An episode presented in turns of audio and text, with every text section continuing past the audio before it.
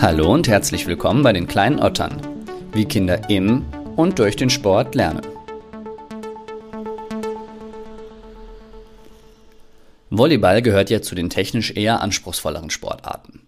Dies ist schon allein der Tatsache geschuldet, dass der Ball den Boden nicht berühren darf. Um ein vernünftiges Spiel auf die Beine zu stellen, das dann allen Beteiligten Spaß macht, bedarf es also einiger grundlegender Techniken, von denen das Spiel nun mal lebt. Also das Baggern, das Pritschen und das Schlagen im Angriff oder für die Angabe. So betrachtet bietet sich der Sport also erstmal nicht für Kinder und die Kleineren an. Aber wir wären ja nicht die kleinen Otter, wenn wir nicht auch dafür Lösungen gefunden hätten. Mit Simon Timmer spreche ich heute über eben diese Lösungen. Wie können wir den Volleyball so didaktisch reduzieren, dass man auch im Anfängerbereich Erfolgserlebnisse hat und voller Vorfreude zur nächsten Einheit kommt? Genau hier bietet unsere heute betrachtete Sportart nämlich viele Potenziale und Möglichkeiten zum Ausprobieren, zum Spielen und vor allen Dingen zum Spaß haben.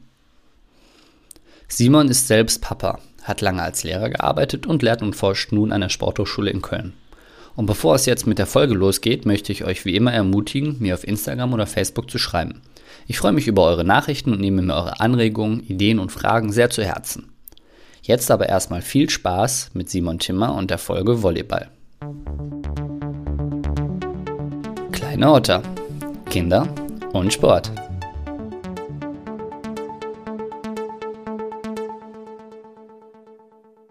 Simon Timmer, schön, dass du dir Zeit für mich genommen hast. Ja, hallo Lukas. Danke, dass ich mitmachen darf. Also ich habe mir dein Format schon mal ein bisschen angeguckt und ich finde das super cool und ja, bin froh, dass ich jetzt Teil davon werden darf. Ja, ich freue mich auch. Ich bin äh, total gespannt, was du so erzählen wirst. Direkt zum Einstieg mal, wann hat dich das letzte Mal ein Kind zum Lachen gebracht und vor allen Dingen auch wie? Ja, da gibt es sicherlich viele Anlässe, weil Kinder per se, finde ich, sehr lustig sind. Ähm, aber naja, aufgrund der Covid-Zeit sieht man natürlich zurzeit nicht so viele Kinder, aber meine Tochter, die schafft das auf jeden Fall täglich und regelmäßig und ähm, ja, ein Erlebnis, was jetzt noch nicht lange zurückliegt, ähm, das bezog sich darauf, dass ich ihr versprochen hatte, wenn ich fertig gearbeitet habe, dass wir dann spielen zusammen und äh, ich war dann aber irgendwann so kaputt, ich musste unbedingt mal kurz schlafen, einen kleinen Powernap machen. Und ähm, ja, nach zwei Minuten kam meine Tochter dann rein. Ich war gerade so halb weggetreten. Papa, nicht schlafen, arbeiten. Und ja, dann war es mit Schlafen natürlich vorbei, aber immerhin war es so lustig, dass ich dann auch wieder fit war und dann, ja, dann konnte ich ihr diesen Wunsch erfüllen. Hast du ihr dann den Wunsch erfüllt, noch zu arbeiten oder habt ihr gespielt? Nein, natürlich habe ich dann, äh, wie angekündigt, erstmal zusammen äh, zu Ende gearbeitet und äh, dann haben wir gespielt. Was habt ihr gespielt? Was spielt ihr so? Ach ja, viel. Ne? Also ich im Grunde, Momente sind Rollenspiele stark angesagt. Ne? Das ist das Alter zwischen drei und vier. Also ich kriege eigentlich immer sehr konkret äh, gesagt, was ich zu tun und zu lassen habe. Und äh, ganz häufig auch wird da auf Repeat gedrückt bei mir und dann spielen wir das Ganze nochmal von vorne. Aber im Grunde alles Mögliche. Turnstunde spielen, Ballstunde spielen, basteln, was auch immer. Ne? Also vieles, vielfältig. Ich finde, bei Dreijährigen kann man es auch ganz oft einfach laufen lassen und es passiert einfach so. Total, ne? also das, das ist so, also man braucht im Grunde nicht viel. Ne? Also es ist ja auch immer die Sache, wenn Erwachsene denken, sie müssen jetzt mal spielen, dann ist es immer sehr stark irgendwie belehrendes Spielen in irgendeiner Form und von daher ist es eigentlich generell super, die Kinder äh, ja, entscheiden zu lassen, was passieren soll und sich dem irgendwie hinzugeben und gar nicht so viel äh, ja, zu überlegen, was ist jetzt sinnvoll oder so. Was ist, was ist das Gute daran, wenn man nicht belehrend spielt? Oder also wieso hebst du das so hervor? Weil man permanent selber das, äh, den Drang hat, das zu tun, ne? irgendwie Dinge nochmal so besonders äh, hervorzuheben, wo man denkt, so, ja, ja, das ist ein sehr lehrreiches Spiel, wenn ich nochmal auf das oder das hinweise. Ne? Guck mal, dieser, dieser Legostein, der hat vier Noppen, der passt genau auf diesen anderen Legostein, der vier Noppen hat. Ja? Also das Kind äh, findet das selber heraus und wenn es das auch gerade anders machen will, dann macht es das eben so. Nicht so, äh, nicht so wichtig, was der Erwachsene eigentlich immer dabei denkt. Also das ist ich habe immer bei mir selber das Gefühl, dass ich mich da so ein bisschen stoppen muss in der Hinsicht und darum wollte ich das jetzt auch nochmal hier weitergeben. Das ist aber echt gut, weil wir können jetzt direkt eine Brücke zu deiner Sportart schlagen, zum Volleyball nämlich. Und ich wollte sowieso später noch fragen, dann ziehen wir das jetzt einfach vor. Wenn Kinder die Volleyballtechniken lernen sollen, ist es dann sinnvoller, denen die direkt deduktiv vorzulegen oder sollen die vielleicht wirklich einfach selber mal schauen, wie sich das entwickelt und am Ende kommen sie sowieso bei der richtigen Bewegung raus? Naja, zunächst mal die richtige Bewegung ist ja sowieso eher fraglich. Ne? Also ich meine, solange man sich im Rahmen äh, der Regeln äh, technisch richtig verhalten kann und der Ball ankommt, kann man ja schon mal sehr zufrieden sein. Das ist natürlich in Richtung Leistungsvolleyball alles ausbaufähig. Aber ich sag mal, der, der erste Ansatz sollte natürlich aus meiner Sicht sein, dass man die Kinder mal probieren lässt. Ja, also dass es Kinder haben sehr unterschiedliche Voraussetzungen und Erfahrungen ähm, oder Einblicke in den Volleyballsport gehabt und ähm, die werden sich auf natürliche Art und Weise irgendwie mit dem Ball erstmal befassen. Und ähm, aus meiner Sicht sollte man die Vorgaben so gering wie möglich erstmal halten, erstmal wirklich sehr einfache Spielregeln ähm, erstmal ähm, einfließen lassen, sodass die Kinder erstmal selber schauen können, was da so möglich ist und überhaupt nicht stark erstmal irgendwie auf technische Umsetzungen beim Volleyspielen fokussieren. Vielleicht sogar gar nicht erstmal Volley spielen, vielleicht erstmal mit Fangen und Werfen. Also ähm, da werden wir sicherlich später noch zu kommen, wo so die Schwierigkeiten in dem Spiel liegen. Wie bist du selbst zu deiner Sportart gekommen, also zum Volleyball? Ja, eigentlich sehr idealtypisch, würde ich sagen. Also meine Eltern, die haben mich eigentlich, also ich war immer ein sehr bewegungsfreudiges Kind, die haben mich ähm, in alle möglichen Sportvereine äh, gesteckt. Ich, ich, weiß jetzt nicht mehr so sehr, ähm, ob das dann so von mir gewünscht war, aber häufig richtet sich das ja eigentlich nach, was machen die Freunde und so. Also ich habe geschwommen, ich habe Leichtathletik gemacht, ich habe Turn gemacht, äh, alles äh, eine ganze Weile, nur bis zu zwei, drei Jahren, so im Alter bis zehn und dann bin ich irgendwann in eine Ballspielgruppe gegangen. Und die war, ich komme aus Brühl, im BTV bin ich da groß geworden. Ähm, das war eine Ballspielgruppe, die schon durch die Volleyballabteilung initiiert wurde und so ein bisschen in Richtung Volleyball immer sich mehr, mehr und mehr bewegt hat. Die aber das am Anfang, die ersten ein, zwei Jahre, ja, oder ich weiß es nicht, in meiner Erinnerung, ein, zwei Jahre ist für ein Kind natürlich lang, aber einfach relativ lange überhaupt nichts mit Volleyball zu tun hatten. Und so bin ich da irgendwie reingewachsen. Meine Geschwister haben, meine älteren Geschwister, ähm, haben beide Volleyball gespielt auch. Das ist natürlich dann so eine gewisse Prägung, die man da hat, aber ich habe das eigentlich nie in Frage gestellt. Und ich habe ja von, von klein an eigentlich Volleyball gespielt und das dann auch äh, ja, ziemlich lange, also 26 Jahre dann ähm, durchgeführt. War auch schwer, sich davon zu trennen, aber naja, irgendwann ändern sich auch die Umstände. Du hast ja auch beruflich noch ordentlich was mit Volleyball zu tun, ne? Ja, genau, klar. Man steht natürlich äh, sowieso, äh, wenn jetzt Semester ist, täglich in der Halle und äh, gibt Volleyballunterricht. Der ist also nicht weg. Aber naja, viele Strukturen, die man so gewohnt war, die fehlen einem auch dann, wenn man es lässt. Das muss man auch sagen. Welche war deine lehrreichste Niederlage und warum? Oh, das ist eine schwierige Frage. Meine lehrreichste Niederlage. Ähm,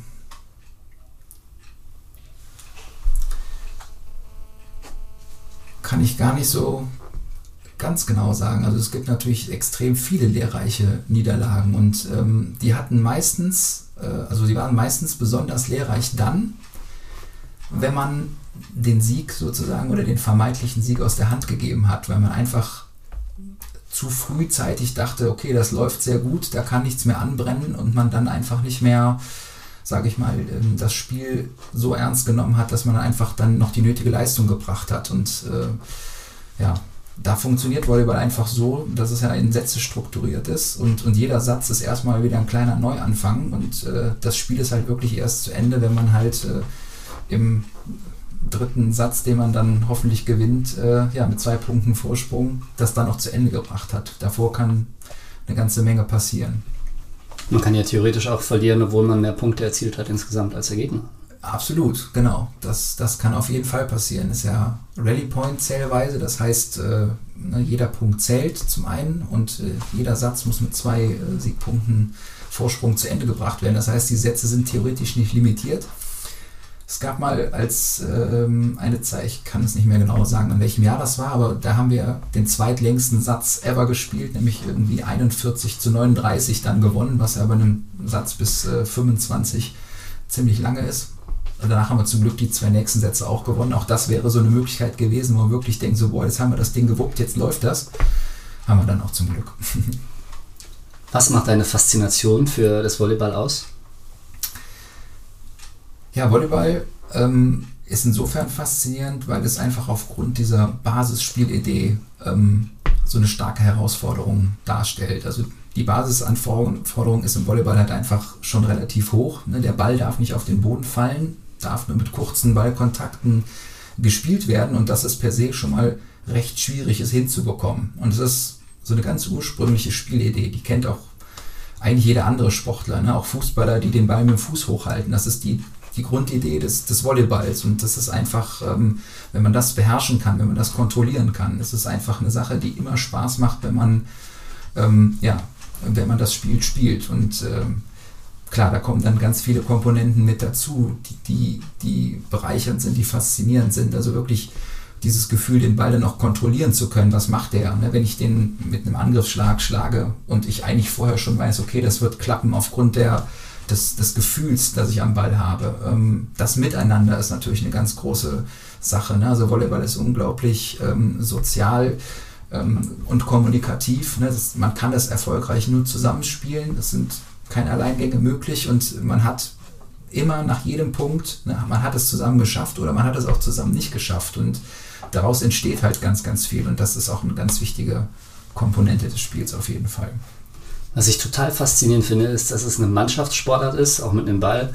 Dass es aber im Vergleich zu Handball, Fußball, Basketball so ist, dass man seine Aggression nicht an einen Gegner oder an einem Gegner äh, ableiten kann. Das finde ich total verrückt, weil im Fußball, im Handball kann man viel auch mit Aggression und Wut lösen. Das geht ja im Volleyball gar nicht.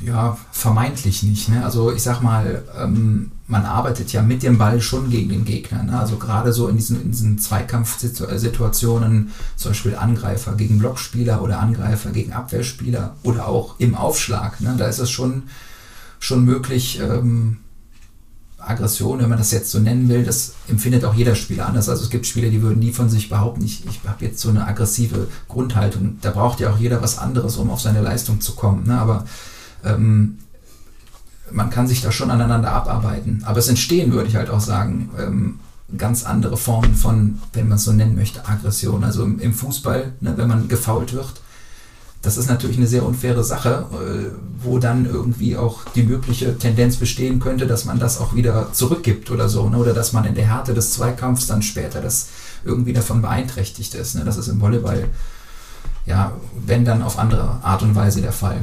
Ja. Welche Erfahrung hast du in der Vermittlung deiner Sportart an Kinder?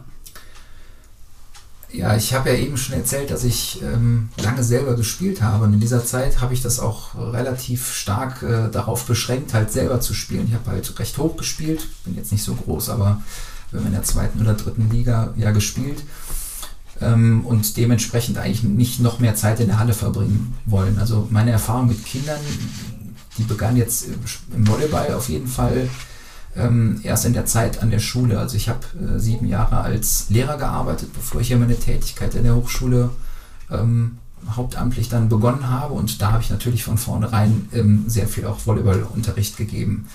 Ähm, auch Volleyball-AGs gemacht oder ähm, halt entsprechende ähm, ja, AGs, nennen wir es mal so.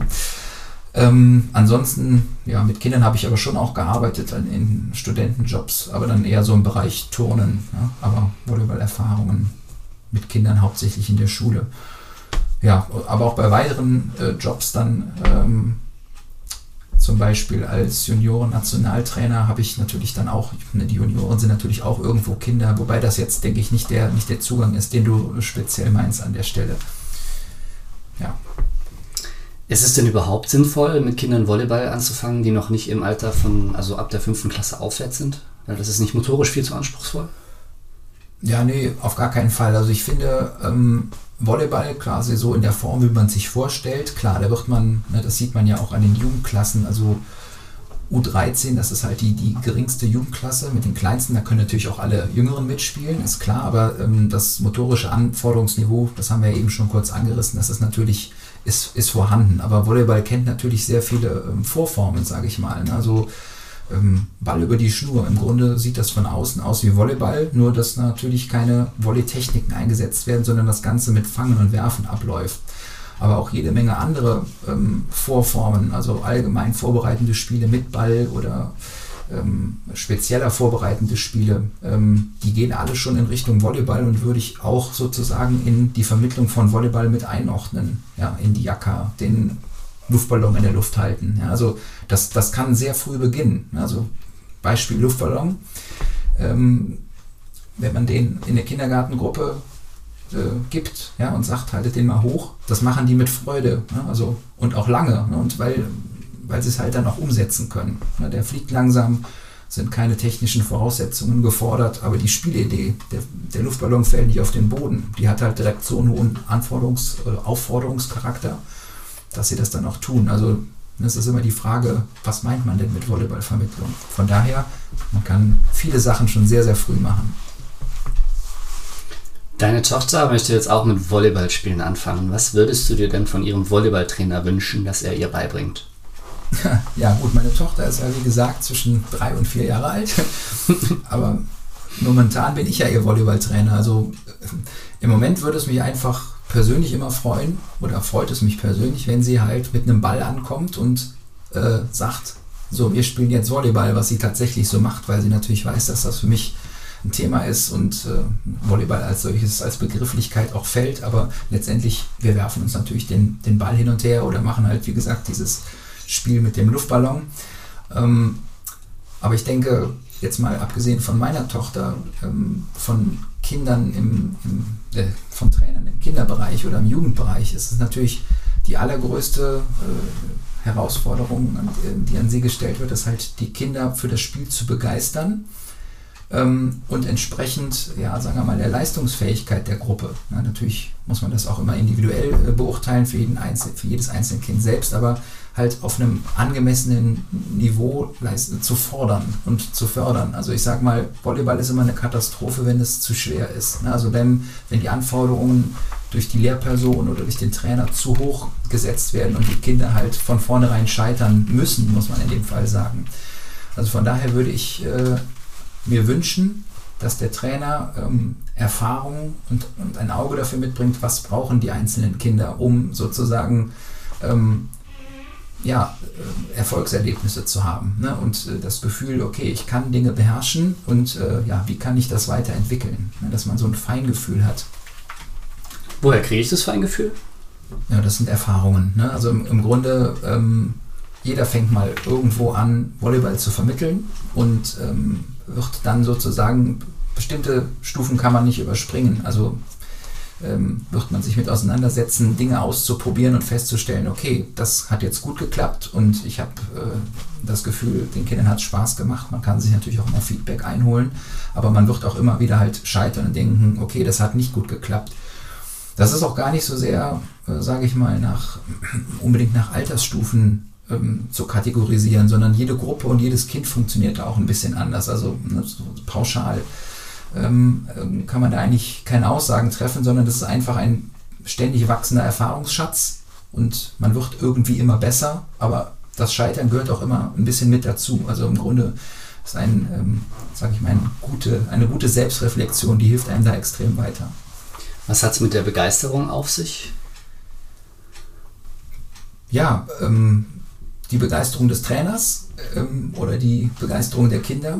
Gut, dass du Und sagst, beides. Das hängt natürlich extrem zusammen. Ne? Also ich sag mal, wenn ich nur meinen Job mache, weil ich das irgendwie muss, ähm, mir das aber eigentlich keinen Spaß macht, dann sind das keine guten Voraussetzungen. Ne? Also im Grunde ist, äh, sagen wir mal, der eigene, der eigene Spaß, die eigene Begeisterung, diese, diesen ganz wichtiger Faktor im Lehrprozess. Und ähm, wenn ich das so rüberbringe, dann nehme ich schon mal ganz viele Kinder mit. Ne? Und ähm, ja, Begeisterung bei Kindern, die besteht natürlich darin, dass sie halt Dinge ähm, spielen können. Ja, also ich sag mal, Begeisterung äh, findet man vor allem durch das Spiel, ne, auch durch den Wettkampf im Spiel, wobei man im Volleyball natürlich sehr unterschiedliche Formen von Wettkämpfen ähm, initiieren kann. Also es muss ja nicht immer das Gegeneinander sein, sondern das kann ja auch im Miteinander ein Wettkampf sein oder, oder eine oder eine Zielspielform, die man oder eine, ein Ziel, was man erreichen möchte. Ja, aber im Grunde muss man wirklich gucken, auch in der Verschiedenheit der Heterogenität der Gruppe, dass man wirklich möglichst viele Kinder erreicht und äh, ja, dass sie Spaß haben und begeistert sind. Ja. Warum soll mein Kind mit Volleyball anfangen? Ich würde gar nicht sagen, dass, ein, dass jedes Kind mit Volleyball anfangen soll. Das ist natürlich die Sache. Ne? Also ich ganz, ganz wichtig finde ich, dass Kinder das machen dürfen, was sie gerne machen möchten und nach einem Prozess, der sicherlich viele Jahre dauert, ne, wo man nicht von vornherein sagt, so mein liebes Kind, du machst das, das ist super, äh, dass das Kind irgendwann selber ähm, seinen Weg findet, was es gerne machen möchte. Und Stichwort intrinsische Motivation. Ähm, nur dann können Dinge wirklich lange und, und, wirklich freudvoll erlebt werden, wenn man sie aus sich heraus äh, tut. Ja, also ich, ich sehe natürlich im Volleyball ein riesiges Potenzial, ähm, dass man, äh, dass, äh, dass man wirklich ein Leben lang fast, ne, Volleyball kann man super lange äh, gesund spielen, äh, dass man da wirklich, dass da viel drinsteckt und dass auch wirklich ein, ähm, ähm eine tolle Sportart ist, wo man äh, sich wirklich äh, ja, verwirklichen kann auch. Aber im Grunde würde ich sagen, mh, dass man als Eltern viele Angebote schaffen sollte, gerne auch Volleyballangebote. Also ich sag mal, Stichwort, beschäftigen Sie gerne Ihr Kind mit dem Ball und mit den Händen. Ja, und, ähm, ähm, aber lassen Sie Ihr Kind oder lasst eure Kinder ausprobieren. Und ähm, wenn Volleyball Spaß macht, dann ist das ein tolles Spiel. Dann bitte weiter fördern. Auf mich kam letztens auch eine Mama zu, die hat gesagt, also sie ist selbst Handballerin und sie hat zu mir gesagt, dass ihr Kind ähm, ist jetzt sechs Jahre alt, sechs oder sieben, und dass sie nicht so viel Spaß an Bällen hat einfach. Und wie man das denn fördern könnte, ohne aber zu viel Druck auszuüben. Ja, ich denke, Kinder kriegen sehr stark mit ähm, bei den eigenen Eltern, welche Wichtigkeit bestimmte Dinge haben. Und ähm, sag mal, wenn jetzt die Eltern Ballsportler sind, dann machen die natürlich auch viel in dieser Hinsicht. Also ich, ich glaube, eine ganz gute Marschrichtung ist es einfach, äh, seine Kinder auch mit zum Sport zu nehmen. Also wenn das irgendwie möglich ist. War bei mir jetzt auch so. Ich, mir hat das halt auch Spaß gemacht. Ich bin immer bei meinen Geschwistern mitgefahren. Ich war immer in der Turnhalle, auch wenn ich lange gar kein Volleyball gespielt habe. Einfach da zu sein und in diesem Umfeld sich zu bewegen, das mitzubekommen. Das ist, denke ich, erstmal per se ein, ein wichtiger Faktor. Und dann kommt ein bisschen das zum Tragen, was ich eben erzählt habe dieses belehrende Spielen, ja, also das ist jetzt ein, ein Ball, mit dem kannst du das und das machen. Versuch mal, den Ball genau so zu werfen oder das. Ne? Das, das kann für manche Kinder ein richtiger Ansporn sein, für andere kann das aber auch sehr abschreckend sein, weil ähm, die Kinder dann das Gefühl haben, dass sie vielleicht den Erwartungen der Eltern nicht so gerecht werden können. Also es, auch hier denke ich, dass es einfach wichtig ist, Angebote zu schaffen, ne, verschiedene Spielbälle, einfach ähm, Luftballons, andere weiche Bälle, irgendwelche offiziellen Bälle einfach Bälle zu Hause zu haben. Die Kinder werden sich damit auseinandersetzen, wenn sie das gerne möchten. Ne, da kommen, kommen Freunde dazu, die das manchmal mit beeinflussen. Man kann selber natürlich auch immer mal wieder ähm, quasi auffordern zum Spiel, ja, aber, aber nicht zu, zu sehr das in eine bestimmte Richtung drängen zu wollen. Das ist, glaube ich, eher hinderlich. Ich habe mal ähm, in Paris gelebt bei meiner Gastfamilie damals nach dem Abi irgendwie und der Vater hat ähm, einen Basketballkorb in seinem Hof gehabt und er hat dem Jungen dann aber irgendwann verboten, mit mir zu spielen. Also der Junge war sieben Jahre alt, wenn er nicht die korrekte Wurftechnik ausübt für das Basketball. Was würdest du dir jetzt zu sagen aus deiner Perspektive? Ja, das ist einfach verschenkte Zeit. Ne? Also ich sag mal, der Junge, der wollte spielen, also muss er spielen dürfen. Ne? Und ich sag mal, da haben wir eben schon kurz drüber gesprochen, die perfekte Technik. Also was will man da von einem Siebenjährigen? Ne? Also ähm, es geht ja ums Treffen und ich sag mal, durch vieles, äh, viele Ausführungen, durch viele Wiederholungen merkt man ja, was besser oder schlechter funktioniert. Ja? Und ähm, das ist ja immer in, also im Grunde ist es eine vertane Chance, wenn man einen sehr sportaffinen und den Kindern zugewandten jungen Mann sozusagen im Haus hat. Ja, ist verschwendete Zeit, wenn man dann unter den Umständen eigentlich den Kindern nicht spielen lässt, weil man irgendwie, was, ja, die Gründe würden mich interessieren, ja. Aber gut, so ist es. Ja. das ist tatsächlich was, das mich auch sehr, sehr lange noch beschäftigt hat. War auch froh, dass ich das dann in der Uni aufarbeiten konnte und auch in solchen Gesprächen wie jetzt gerade. Simon, kommen wir mal zu meiner ersten Rubrik und zwar die kleine Geschichte. Da haben wir einleitend schon drüber gesprochen, also vor, dem, vor der Aufnahme und äh, ich bin schon sehr neugierig jetzt, was du erzählst. Ja, kleine Geschichten. Ähm, also im Grunde ist das, das Leben ja gepflastert mit vielen kleinen Geschichten und ähm, ich habe jetzt, um nochmal auf meine Tochter zurückzukommen, ähm, wir haben jetzt eine Sache ähm, ins Leben gerufen, nämlich Dinge, die uns als besonders wichtig erscheinen, auch aufzuschreiben, weil man leider von diesen vielen Geschichten, äh, denen man so begegnet, halt einfach viele auch wieder vergisst. Natürlich gibt es äh, auch einige, die natürlich dann im, im, im, im, Kopf bleiben. Aber es sind einfach nicht alle Geschichten so immer mit einer Pointe versehen, aber eigentlich trotzdem erzählenswert. Aber eine schöne Geschichte ähm, will ich natürlich auch zum Besten geben. Und zwar in meiner Anfangszeit als Lehrer habe ich eine fünfte Klasse im Sport übernommen, soweit erstmal nichts Besonderes. Ähm, eine natürlich auch sehr heterogene Gruppe. Und ähm, ja, im unteren Bereich des Leistungsspektrums gab es einen kleinen Jungen und ähm, ja, der mochte keinen Sport, generell nicht, hatte auch Angst, Angst vor Bällen. Und ja, wir haben relativ frühzeitig äh, ein Volleyballvorhaben äh, um, umgesetzt oder ich habe eins umsetzen wollen. Wir haben das als Ball über die Schnur gemacht, also aus den eben genannten Gründen. Und ja, im, im Rahmen meines äh, Classroom-Managements gibt es immer eine sichere Ecke oder gab es im Schulunterricht immer eine sichere Ecke, wo Materialien aufbewahrt werden, wo Bälle, die nicht rumrollen sollen, sich befinden, einfach um, um ein bisschen für Ordnung und Sicherheit zu sorgen. Und irgendwann, so in der zweiten oder dritten Stunde, drehte ich mich um und da saß der Junge in der sicheren Ecke. Und ich ging hin und so, oh, was ist los? ja, ich, ich habe mich gerade irgendwie nicht so gut gefühlt und äh, da hatte ich jetzt das Gefühl, ich muss mal in die sichere, in die sichere Ecke gehen. Ne? Und ähm, so war es äh, um ihn bestellt letztendlich. Und ähm, ja, besonders schön war es dann so am Ende dieses Vorhabens für mich, dass der Junge dann irgendwann zu mir ankam und äh, sagte, ja, Herr Timmer, also ich mag keine Bälle, aber den Volleyball, den finde ich gut. Und irgendwie, das hat mich dann persönlich so gefreut, weil man natürlich, äh, ich darum bemüht war, ähm, jeden Schüler mitzunehmen irgendwo und natürlich man, sagen wir mal, diejenigen, die mehr Probleme haben, ähm, noch mehr Gedanken reinsteckt oder noch mehr Dinge versucht. Und äh, es an der Stelle halt offensichtlich irgendwie geklappt hat. Und das hat, äh, das hat mich halt für ihn sehr gefreut, aber natürlich war es auch für mich ein, ein super Feedback. Also von daher, ähm, ja, das, das bestärkt einen mich als Lehrer in dem Fall halt immer darin, dass sich der Aufwand halt auch lohnt. Ja, und das war ein sehr schönes Erlebnis für mich. Kannst du dich noch daran erinnern, wie du das geschafft hast? Ja, also in dem Fall, ich sag mal, in dem Fall ging es halt darum, konkret Ängste abzubauen. Ne? Also Ängste vor Bällen an sich, Ängste vor, so, vor Versagen in der Gruppe. Ne? Also Volleyball ist natürlich so, dass wenn immer derselbe den Fehler macht, das natürlich unangenehm ist. Ne? Also, also weil die anderen Kinder jetzt nicht immer unbedingt alle sehr sensibel sind und das so, auf, so aufnehmen, so gut aufnehmen. Ne? Also im Grunde, dass man, ähm, dass ich versucht habe, über, es war jetzt natürlich mit Fangen und Werfen, aber einfach über die Spielfeldgröße, über die Spielregeln, über bestimmte leichtere Bälle in dem Fall halt auch ähm, für Zutrauen gesorgt habe oder auch für Erfolgserlebnisse ge gesorgt habe. Ne? Dinge, die er umsetzen konnte, wo er dran gewachsen ist. Natürlich ne, war jetzt am Ende immer noch einer der schlechtesten, aber darum geht es halt genau nicht. Ne? In der Schule geht es nicht darum, irgendwen besonders gut zu machen. Das ist schön, wenn das klappen kann, aber es geht halt darum, ähm, jedem Schüler das Gefühl zu geben, es gibt Dinge, die ich jetzt auf einmal kann, die ich besser kann. Und äh, wenn ich die auf eine bestimmte Art und Weise übe, dass ich sie dann noch besser kann. Ne? Es geht ja weniger um die, um die Sachebene, sondern vielmehr um, um den pädagogischen Auftrag, ne, die Schüler weiterzubringen.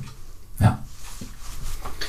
Bevor wir weitermachen mit meinen Aussagen, die ich für dich vorbereitet habe, wollte ich dich noch kurz bitten, ähm, weil die Begrifflichkeiten jetzt schon zwei, drei Mal gefallen sind, kannst du noch ganz flott mal den Unterschied zwischen Heterogenität und Homogenität erklären? Weil für uns ist das so selbstverständlich. Aber ja, äh, guter Hinweis. Ähm, also eine heterogene Gruppe oder die Heterogenität beschreibt sozusagen die Unterschiedlichkeit der einzelnen Gruppenmitglieder. Und das ist natürlich der Normalfall. Es gibt, und zwar hinsichtlich ähm, jeder Ausprägung irgendwo, also wenn man es mal auf das rein sportmotorische ähm, bezieht und auf Volleyball, dann wird es in einer, in einer Kindergruppe immer welche geben, die, sagen wir mal, so eine Technik, die sie gesehen haben, zum Beispiel das Pritschen im Volleyball eigentlich direkt umsetzen können, auch schon auf einem recht guten technischen Niveau. Und es wird aber andersrum auch Kinder geben, die das sogar nach, nach einer längeren Übephase, also mehrere Stunden, was weiß ich, ein ganzes Unterrichtsvorhaben oder wie auch immer, auf jeden Fall in längeren zeitlichen Einheiten das nicht hinbekommen. Und ähm,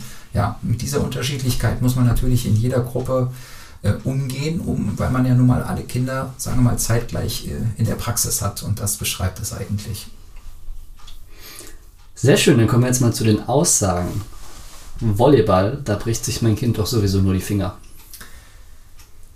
Ja, ähm, man muss, darf nicht verschweigen, das kann natürlich passieren, aber ich sag mal, ein äh, verletzungssicherer Sport, den habe ich auch noch nicht gemacht. Ähm, Aber Fingerverletzungen sind jetzt nicht, nicht unbedingt das häufigste im Volleyball tatsächlich. Ähm, das kann natürlich immer passieren, weil ich jetzt zum Beispiel beim Pritschen ja mit den Fingern spiele, aber eigentlich ist der Fokus ähm, ist ja immer so auf den Ball gerichtet und ähm, wenn man jetzt sagen wir mal nicht zu starken äh, oder die Kinder in nicht zu starke Überforderungssituationen bringt, dann wird sich das vermutlich äh, nicht sehr häufig bestätigen. Also ich muss sagen, jetzt, äh, gut, jetzt arbeite ich in den letzten sieben Jahren äh, sechs Jahren hier an der Hochschule, ähm, natürlich mit Studierenden, aber eine Fingerverletzung hat es im Volleyball, glaube ich, ein einziges Mal gegeben und das zeigt eigentlich, dass es jetzt per se nicht besonders wahrscheinlich ist.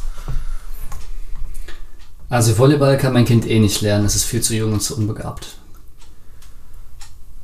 Ja, ähm, das ist natürlich keine so glückliche Einstellung, ne, sondern ähm, ich finde es halt sehr, sehr wichtig, einfach mal den Kindern, äh, die Kinder Dinge ausprobieren zu lassen. Also das hat, ich sag mal, das Talent oder die Begabung, das spielt eigentlich gar nicht so eine große Rolle dafür. Also man kann halt auch am Ende des Tages oder wenn man erwachsen ist, gar nicht mal, also sagen wir mal, kein guter Volleyballer sein, aber total Spaß an Volleyball haben. Also das ist äh, kein, ähm, kein wichtiger Zusammenhang, den ich da sehen würde. Also von daher ähm, ich würde natürlich immer dafür plädieren, alles ausprobieren zu lassen und denjenigen oder in dem Fall das Kind selber entscheiden zu lassen, was ihm Spaß macht oder was es gut kann oder wie auch immer. Ich behaupte mal, dass wenn Eltern oder Übungsleiter zu leistungsorientiert denken, dass sie damit für die Zukunft eher was kaputt machen, als dass sie äh, naja, eine, eine vernünftige, eine, eine gesunde Basis schaffen für eine nachhaltige Entwicklung. Ja, das kommt natürlich so ein bisschen drauf an, wo wir uns bewegen. Also ich sag mal, im Jugendvolleyball mit einer Leistungs, äh, mit einer Ausrichtung auf den Leistungssport ist das natürlich extrem wichtig. Ähm, aber ich sag mal so an der Basis, wirklich da, wo Kinder zum ersten Mal hingehen, um, weil sie Volleyball spielen wollen, weil sie sagen, ich würde gerne mal Volleyball ausprobieren, da ist es, denke ich, eher hinderlich. Also natürlich sollte man irgendwo dann in diesem Umfeld auch im Blick haben, dass man auch äh, ja, sich verbessert irgendwo im Volleyballsport. Aber das ist natürlich nicht das, was am Beginn steht. Wenn, wenn Kinder erstmal für den Sport gewonnen werden sollen, wenn sie Spaß darin entwickeln sollen. Ne, das, ähm, das sind Dinge, die irgendwann ineinander übergehen. Ja, aber deswegen gibt es ja auch in der Regel Mannschaften, die halt wirklich eher leistungsorientierter sind, wo die Kinder dann auch bewusst hingehen oder hingeholt werden, um dann halt auch wirklich gezielt leistungsverbessernd äh, zu trainieren. Äh, während, sagen wir mal, in diesem Anfangsstadium natürlich äh, der Spaß, die Motivation, die Vielfältigkeit ähm, im Vordergrund stehen. Volleyball war in der Schule fürchterlich und hat gar nicht geklappt bei uns. Warum soll ich das jetzt im Verein machen? Also was soll da jetzt besser werden bei mir? Ja, das ist natürlich immer, immer ein Denkzettel eigentlich an die Lehrer, weil die natürlich sehr stark vorgeben, was da passiert. Und ähm, ja, das, das hört man häufig. Ähm, und ich sag mal, dass unser Ziel hier in der Ausbildung mit den, mit den Lehramtsstudierenden im Sport ist natürlich, ähm, dass man Wege und Zugänge findet, dass Kinder diese Erfahrungen nicht machen. Dass man im Grunde keine Überforderungssituationen schafft, ähm, dass man binnendifferenzierend, also der Unterschiedlichkeit äh, in der, in der Volleyballpraxis gerecht wird und ähm, ja, dass man das Spiel sozusagen stark didaktisch reduziert, also dass man von der Komplexität des Spiels weggeht zu einfacheren Formen. Das heißt, weniger Mitspieler, kleinere Felder, niedrigere Netze oder höhere Netze, je nachdem, was man braucht, leichtere Bälle, sodass man einfach mit mehr Ballkontakten, ähm, weniger Fehlern, die passieren, einfach mehr das Spiel auch erleben kann. Und äh, damit halt positive Erfahrungen macht. Ne? Also diese ähm, eben beschriebene Szene oder Erfahrung, ne, wenn man, das ist sehr nachvollziehbar, wenn man Kinder hat, die im 6 gegen 6 mit nur einem Ball äh, spielen sollen, äh, da fällt der Ball halt sehr viel auf den Boden und er wird sehr wenig gespielt und das macht natürlich überhaupt keinen Spaß. Würdest du mit einer Schulklasse, die du begleitest, am Ende lieber ein einfaches Spiel sehr, sehr gut spielen können oder ein komplexes Spiel, äh, das noch nicht so wirklich gut klappt? Ja, ich glaube, das beantwortet sich von selbst. Ähm, natürlich äh, würde ich gerne ein Spiel spielen, wo auch gespielt werden kann. Ne? Also ein Spiel, was zu komplex ist, das ist sehr leicht zu identifizieren, weil halt einfach das Spiel nicht oder nur sehr schlecht zustande kommt. Und ähm, ja, das, lässt sich halt natürlich einer, von Anfang an schlecht pauschal beantworten, aber im Grunde muss man mit jeder Gruppe probieren, was möglich ist, ohne die Schritte zu groß zu machen. Aber klar, auf jeden Fall in Richtung funktionierendes Spiel, was aber irgendwo noch äh, didaktisch reduziert ist. Jetzt habe ich noch zwei Aussagen von Kollegen von dir. Zum einen von Timo Klein-Sötebier. Und zwar hat er gesagt, dass er ähm, möglichst weit weg von der Sportart geht, ohne aber die grundlegende Spielidee zu vergessen oder zu vernachlässigen. Was sagst du dazu aus, jetzt aus der Volleyball-Perspektive? Ja, also das ist natürlich, ne, dass man im Tischtennis und das Tischtennis und Volleyball halt natürlich äh, da auch sehr weit auseinanderklaffen. Ne? Tischtennis als Individualsport oder als höchstens im Doppelt gespielt, ähm, hat man sicherlich viele Möglichkeiten auch zu variieren.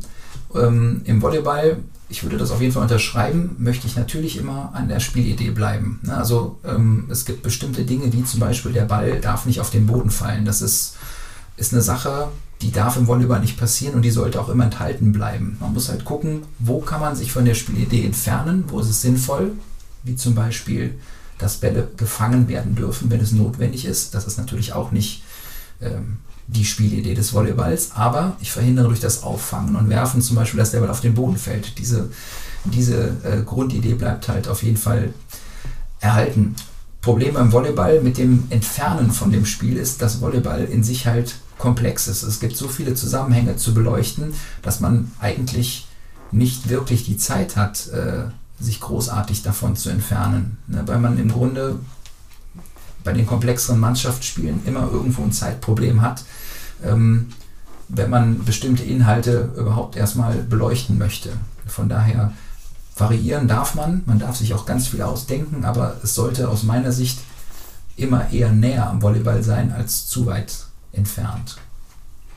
Gibt es da einen Punkt, wo du eine Trennlinie ziehen würdest, wo du sagen würdest, das ist jetzt zu weit weg vom Volleyball, das machen wir nicht mehr? Ja, also der wichtigste Punkt, Punkt den habe ich eben genannt und da gibt es auch andere Ansichten natürlich, dass der Ball halt nicht auf den Boden fallen darf. Ne? Also ähm, die Idee ist nachvollziehbar, um vielleicht das nochmal zu erläutern.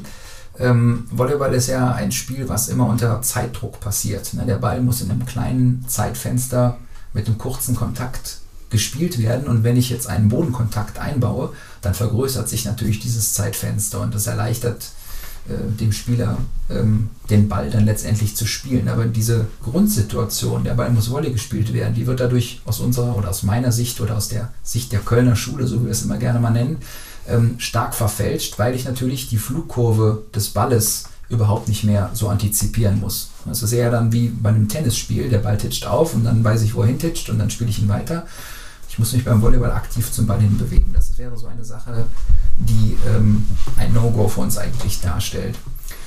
Ähm, aber ansonsten gibt es wirklich, ja, die Sachen rechtfertigen sich dadurch, dass sie dann funktionieren. Ne? Und ähm, da ist jede Gruppe zu unterschiedlich, als dass man pauschal sagen könnte, es gibt sehr viele Dinge, die gar nicht gehen.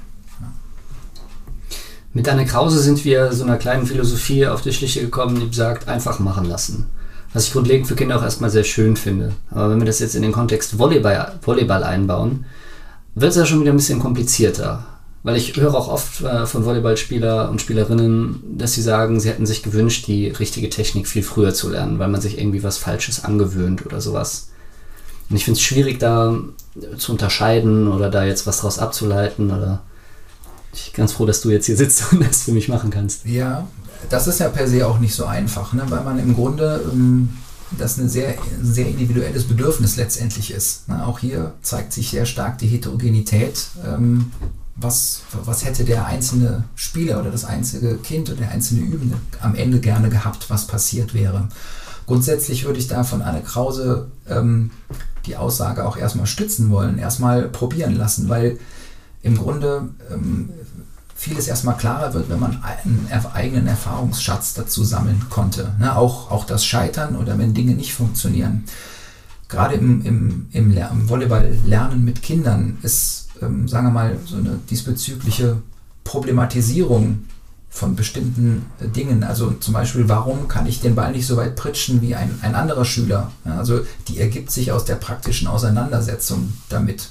Und wenn dann aus dieser Problematisierung heraus der, der Wunsch des Kindes entstanden ist, ich möchte das aber besser können, dann kann ich auch anfangen, irgendwas zu üben, beziehungsweise auf Details einzugehen, weil es dann gewünscht ist, wenn ich von Anfang an das mache, weil ich denke, okay, ihr werdet sowieso zu diesem Punkt kommen, dass ihr das lernen müsst, dann haben das die Kinder aber auch noch nicht mitbekommen. Ne? Und dann ist es halt eine deduktive Geschichte, ähm, wo ich von außen Dinge beibringe, die noch gar nicht, äh, ja, noch gar nicht das Bedürfnis des Übenden darstellen. Und das ist halt per se immer ein Problem, ist aber auch, auch hier nicht pauschal zu beantworten. Ne?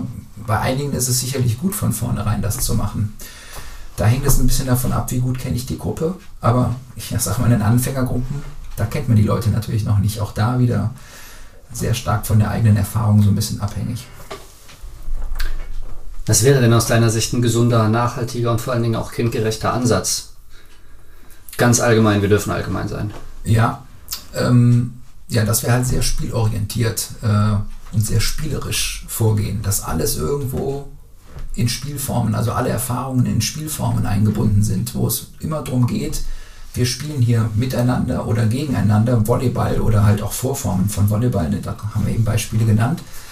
Ähm, aus denen, aus denen heraus ich dann letztendlich immer Reflexionsphasen ableiten kann. Also wo ich bestimmte Regeln zum Beispiel vorgebe oder halt am Anfang möglichst wenig Regeln vorgebe und es wird gespielt und es ergeben sich äh, spielerische Probleme oder auch spielerische Lösungen daraus, die man dann halt im Gespräch miteinander vertieft, von denen man ausgehend dann äh, zu weiterführenden Spielformen kommt. Aber dieses, dieses Spielen, das sollte immer den Kern aller Praxis bilden. Wir haben jetzt auch schon über didaktische Reduktion zum Beispiel gesprochen und auch über das äh, Zielspiel allgemein, also das 6 gegen 6, das dann am Ende steht. Was passiert denn alles zwischen den Anfängen und dann dem finalen 6 gegen 6? Und wenn wir jetzt, ähm, du kannst gerne sehr konkret werden und fünf oder sechs Übungsformen oder Spielformen auch nennen. Aber was, was haben wir denn? Ich meine, wir sagen den Kindern, der Ball darf ab jetzt nicht mehr den Boden berühren und ganz am Ende steht eben dieses komplexe Spiel. Was sind so Spielformen, die dazwischen stehen? Wie kann man das machen? Wie kann man das organisieren? Ja, das ist natürlich ein sehr langer Zeitraum. Ähm, ist auch immer eine Frage der Zielgruppe. Ich sag mal, in der Schule wird das mitunter oft gar nicht passieren, dass man irgendwann im 6 gegen 6 landet. Also nicht zwangsläufig. Wir hatten eben darüber gesprochen, lieber eine einfachere Spielform besser spielen, als eine zu komplexe halt schlecht spielen.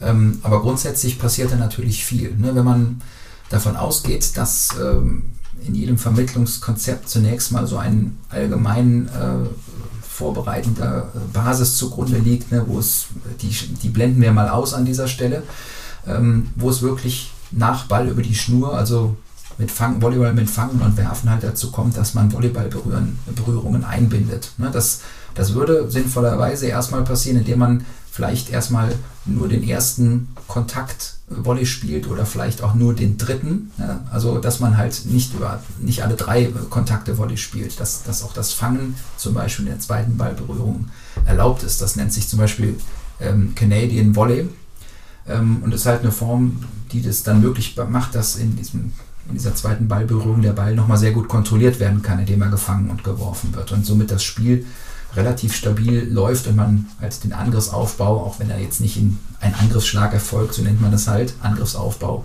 ähm, ähm, ja, dann relativ fehlerfrei gespielt werden kann. Dann geht es weiter, indem man halt äh, dann irgendwann dazu kommt, ähm, alle Techniken Volley auszuführen. In den Basistechniken oberes und unteres Zuspiel, in Konstellationen 1-1, also 1 mit 1, 1 gegen 1, zwei miteinander, zwei gegeneinander, mit drei Spielern, mit vier Spielern, bis sechs Spielern. So steigert sich das. Und ähm, ja, in diesem Bereich, wo man dann schon mindestens zu zweit spielt, ne, je nachdem, was die Kinder dann so brauchen oder auch können, bindet man halt weitere Techniken in die Spielformen ein. Ähm, zum Beispiel einen Schlag aus dem Stand, ja, einen sogenannten Dreifschlag. Wenn das funktioniert, auch gerne aus dem Sprung. Vielleicht irgendwann als Spieleröffnung ein Aufschlag von unten. Und ähm, ja, wenn es dann weitergeht und, und sagen wir mal, die, ähm, die Handlungsgenauigkeit zunimmt, ne, dann kann man natürlich auch irgendwann Angriffsschläge machen, die halt ähm, mehr punktorientiert sind, wo man dann halt auch einen Block dagegen stellen müsste. Wo man sich dann darüber Gedanken machen muss, wie Block- und Abwehrspieler vielleicht zusammenwirken können, sodass halt Bälle dann halt auch zielgerichtet systematisch äh, abgewehrt werden können und so weiter. Also es ist eine lange, lange Kette. Ähm, ähm, ja, viele Abhängigkeiten voneinander, die dann letztendlich sukzessive aufeinander aufbauen. Ja. Ich würde mich total freuen, wenn du dir das, von diesem ganzen Weg, den du beschrieben hast, wenn du dir da irgendwo ganz konkret was rauspicken könntest, eine kleine Spielreihe. Nochmal ähm, ganz, ganz simpel und möglichst wenig Fremdwörtern oder fachspezifischen Wörtern beschreibst. Sehr gut, ja. Ich, oder ich, ich gebe dir was vor. Nein, ich, äh, ja doch, wir, du warst ja auch, du, du hast ja, also ich war ja auch im Kurs bei dir, dann kann ich, ich mache dir jetzt mal eine Vorgabe wie im Kurs, so, also die, die Sehr gerne. Prüfungssituation. Lieber Simon, wir haben ähm, sechs Schülerinnen und Schüler und ähm, die spielen noch Ball über die Schnur und du möchtest jetzt mit einer Spielreihe dahin kommen, dass sie es schaffen, vom Ball über die Schnur in ein, ähm, ja, in ein Volleyballspiel zu kommen. Das muss noch nicht äh, mit Angriff- oder Abwehrstrukturen sein, aber es soll jeder Kontakt Volley sein am Ende. Wie schaffst du das mit einer Spielreihe dahin zu kommen? Ja, das ist ja kein Problem. Selbstbewusst, das gefällt mir. Nein, also zunächst mal ist das Interessante, dass beim Ball über die Schnur ähm, eine Erfahrung der Spieler oft sein wird, dass den Ball Volley zu spielen ähm, ein spielerischer Vorteil ist, weil man einfach dadurch natürlich den Ball schneller macht und es für den Gegner auch schwieriger macht, dann aufgrund der Zeitverkürzung sich zu positionieren, sich zu organisieren und so weiter. Also das heißt, im Spiel wohnt letztendlich ähm, inne oder dem Spiel wohnt inne, dass es halt sinnvoll ist, den Ball schnell, schnell zu spielen. Und ähm, ja, letztendlich äh, würde man zum Beispiel den Weg gehen können, indem man zunächst dieses Fangen und Werfen ähm, mehr reglementiert, dass zum Beispiel Bälle, die über, über den Kopf gefangen werden, auch über dem Kopf geworfen werden sollen, ne? was in, in etwa dem, dem Pritschen dann äh, oder in Richtung Pritschen geht. Und Bälle, die unterhalb des Schultergürtels gefangen werden, dass die auch unterhalb des Schultergürtel, Schultergürtels geworfen werden sollen. Dass man dann Vorgaben macht, zum Beispiel die dritte Ballberührung, dass die Volley ausgeführt, ausgeführt werden muss. Hat den Vorteil, der erste Ball, der ja vom Gegner meistens so gespielt werden will, dass man ihn nicht gut bekommt, der darf noch gefangen werfen, werden, genauso wie der zweite Ball, der ja dann den dritten Ball vorbereitet. Und das kann noch relativ kontrolliert ausgeführt werden, sodass man dann die dritte Ballberührung zum Beispiel Volley spielt, ne, mit als gepritschten Ball ähm, das würde ich als erstes empfehlen, weil es halt die, die wichtigsten Techniken oder die wichtigste Technik ist, die man am Anfang braucht. Und so könnte man das weiter aufbauen, dass man halt bestimmte Berührungen dann halt verpflichtend als Volleykontakt ausführen lässt. Ne? Also, und äh, ja, den zweiten Ballkontakt am besten als letztes, weil der halt immer das Bindeglied zwischen einem angenommenen oder abge abgewehrten Ball und dem, dem angegriffenen Ball darstellt, sodass man Fehler oder Ungenauigkeiten in der ersten Ballberührung gut ausgleichen kann und eine gute Ausführung in der dritten Ballberührung dann ermöglichen kann. Und ja, wenn das funktioniert, dann kann man alle drei Ballberührungen Volley ausführen lassen. Und dann hat man ein, ein echtes Volleyballspiel. Genau. Weltklasse. Du kannst dir das ja selbst später noch anhören und dich dann sozusagen selbst benoten. Dann können wir abgleichen, wie du das. Ja, ich hoffe, es ist gut.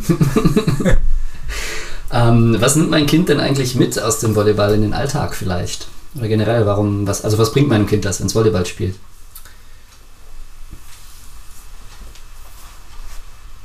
Ja, also ich sag mal, die soziale Komponente ist, glaube ich, eine ganz, ganz wichtige für die Kinder. Also die Kinder, das Volleyballspiel ist eine Sache, was die Kinder halt zusammen machen. Also ich, ich kann nur zusammen erfolgreich sein, ich bin auf den anderen angewiesen. Ich bin darauf angewiesen, dass ähm, die anderen meine Ungenauigkeiten ausgleichen und dementsprechend werde ich auch immer darum bemüht sein, Ungenauigkeiten der anderen auszugleichen. Es ist sehr kommunikativ.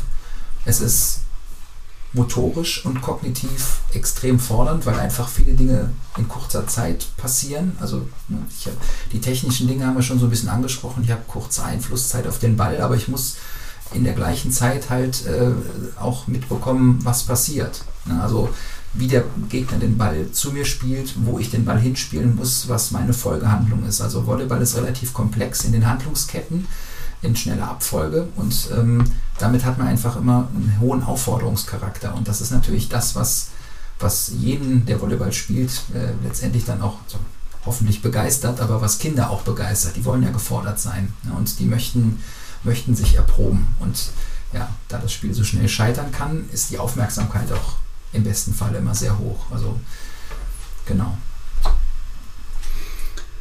Gibt es noch etwas, das dir auf dem Herzen liegt? Irgendwas, das du unbedingt loswerden willst, das ganz wichtig für die Volleyballwelt da draußen ist? Oder vielleicht für die äh, Welt des Sports und der Kinder allgemein? Ja, also auf jeden Fall, was ich vorhin schon angesprochen habe, dass man wirklich sich an den Bedürfnissen der Kinder orientiert. Also, dass man kein Kind irgendwo drängen sollte, wo es nicht hin möchte. Ja, also, ähm, dass man am Anfang, also in, in, den jüngeren Jahren, sehr, sehr vielfältig äh, Angebote schafft. Vielfältige Förderung, vielfältige Forderung. Ja, also, das, äh, das kann einerseits über die Eltern passieren, das passiert natürlich über die Freunde, das kann auch über verschiedene Sportvereine ähm, passieren. Ähm, nehmt eure Kinder mit zum Sport, begeistert eure Kinder, also ihr Eltern. Und ähm, indem ihr quasi einfach ein sportliches Umfeld schafft. Das ist, denke ich, eine ganz, ganz wichtige Sache, ähm, damit Kinder auch wirklich äh, sich, ja, dass sie am Sport interessiert sind und das auch gerne machen wollen. Und ähm, ja, wenn man jetzt aus dem Bereich Volleyball kommt oder Volleyball gut findet, dann muss man halt auch äh, Zusammenhänge von Volleyball schaffen, indem man halt zu Volleyballspielen hingeht oder halt Kinder zu Volleyballspielen mitnimmt, zu Beachvolleyball. Das ist ja auch eine, eine schöne Sache, dass Volleyball auch einfach vielfältig ist. Man kann das am Strand spielen, man kann das in der Halle spielen, man kann das ohne Netz einfach so spielen, indem man den Ball halt hochhält. Also ne, da hat ja jeder seine eigene Vorstellung davon, wann Volleyball und auf welche Art und Weise das Spaß macht. Aber dieses Umfeld, das, das kann man seinen Kindern halt bieten, indem man es halt ähm, ja, ins Bewusstsein bringt. Ja, das kann auch übers Fernsehen passieren. Im Moment findet ja vieles nicht live statt oder mit Zuschauern, aber es gibt, gibt Live-Übertragungen, es gibt äh, Beachvolleyball-Wettkämpfe, die im Fernsehen kommen, es gibt Volleyball-Wettkämpfe. Also da kann man schon vieles tun auf jeden Fall. Ja, ich glaube, einen Luftballon kann, können wahrscheinlich die meisten noch äh, organisieren für zu Hause, oder? Ja, das sowieso. Ne? Also ich sag mal, Equipment, das kann man sich äh, ohne Ende anschaffen und wenn es da ist, dann besteht immerhin die Chance, dass Kinder irgendwann es sich mal nehmen und gucken, was sie damit anfangen können. Und ich glaube, das ist so, das ist so ein Punkt, ähm, der, der wirklich sehr, sehr wichtig ist, ne? dass einfach Dinge möglich sind. Wenn ich nichts zu Hause habe, dann passiert halt auch nichts. Ich glaube, Kinder wollen häufig auch von alleine. Also ich, ich kenne zum Beispiel kein Kind, das nicht den höchsten Turm der Welt mit Legos bauen möchte oder so. Ja, definitiv nicht. Und ähm, das, man kann ja auch vieles wirklich auch herauskitzeln. Wenn ich zum Beispiel als Vater, ich komme mal wieder auf meine Tochter zurück, Spaß dran habe, ähm, einen Ball quasi immer wieder gegen die Wand zu pritschen in dem Fall und, und äh, quasi zu spielen und zu schaffen, dass er nicht runterfällt. Ein Spiel, was mir immer noch viel Freude macht, auch wenn ich es natürlich gut beherrsche. Ähm, da probiert meine Tochter das natürlich auch aus. Ne? Und das sind einfach Dinge, ähm, so eine gewisse Form von Competition, wo es jetzt nicht um den Wettkampf untereinander geht, sondern einfach Dinge, die, was kann ich eigentlich schaffen mit meinen Fähigkeiten. Das wäre jetzt auch dieses Beispiel des Lego-Turms.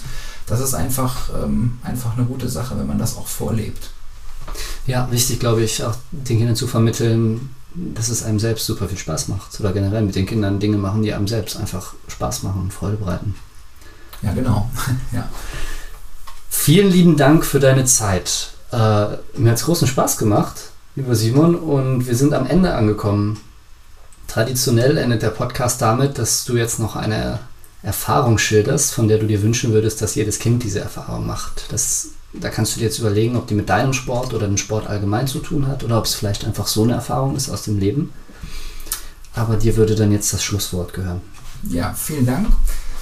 Ähm, ja, da habe ich mir, auch das war ja so ein bisschen Teil unseres Vorgesprächs, äh, Gedanken drüber gemacht. Und es gibt natürlich viele, viele Erfahrungen, die ich im, im Bereich Volleyball gemacht habe. Und, ähm, aber ich glaube, die wichtigste oder die, die einschneidendste, die mich auch, ähm, ja, auch auf jeden Fall geprägt hat, war eine Situation, wo es bei mir darum ging, dass ich als ähm, 13-Jähriger von meinem Heimatverein, da wo ich Volleyball halt kennengelernt habe aus Brühl, ähm, nach Leverkusen wechseln sollte. Also es war so, dass ich da in der Auswahlmannschaft gespielt habe und der Auswahltrainer, also das war alles noch ganz am Anfang, gesagt hat, so ja, super, gute Voraussetzungen und so weiter und wirklich viel Talent, aber äh, im Grunde muss hier der nächste Schritt folgen, dass man halt jetzt äh, in Brühl, nicht, das für mich nicht mehr ausreicht an Förderung, ähm, um dann wirklich besser zu werden. Und für meine Eltern, also wie gesagt, zwischen Brühl und Leverkusen, äh, also noch nicht gesagt, aber da liegt halt einiges an Kilometern und da war natürlich die Frage, okay, wie soll das gehen, wenn der Junge jetzt da fünfmal die Woche hinfährt? Und meine Eltern haben es aber, haben natürlich untereinander gesprochen und dann ähm, gesagt, okay, das ist eine Sache, die geht vor allem dich was an. Das ist eine, das ist eine Entscheidung, eine, eine, eine Lebenswegentscheidung, die du auch mit deinen 13 Jahren für dich selber treffen musst. Und wir tragen das dann mit. Wir haben natürlich haben wir Sorgen, wenn du dann mit dem Zug da unterwegs bist und auch oft dann abends erst nach Hause kommst. Ähm, aber da musst du bitte überlegen, ob das wichtig für dich ist und dann, wenn du das möchtest, dann, dann darfst du das machen. Und das war für mich einfach ähm, ja, so ein ganz starker Vertrauensbeweis. Zum einen, also nicht so, ja, ich traue dir zu, dass du Fahrrad fährst ohne Helm, weil dir dann nichts passiert, sondern das war so eine ganz, ganz grundlegende ähm, Vertrauensoffenbarung. Und das ist nur die eine Komponente. Die andere war, dass ich mich halt auch in, diesem, in dieser Entscheidung extrem verantwortlich gefühlt habe. Also es war einfach äh, für mich ein extremer Schritt, ähm, selbstverantwortlich zu sein, weil meine Eltern mir dieses Vertrauen geschenkt haben. Und ähm, ja, natürlich habe ich mich dafür entschieden, es zu machen.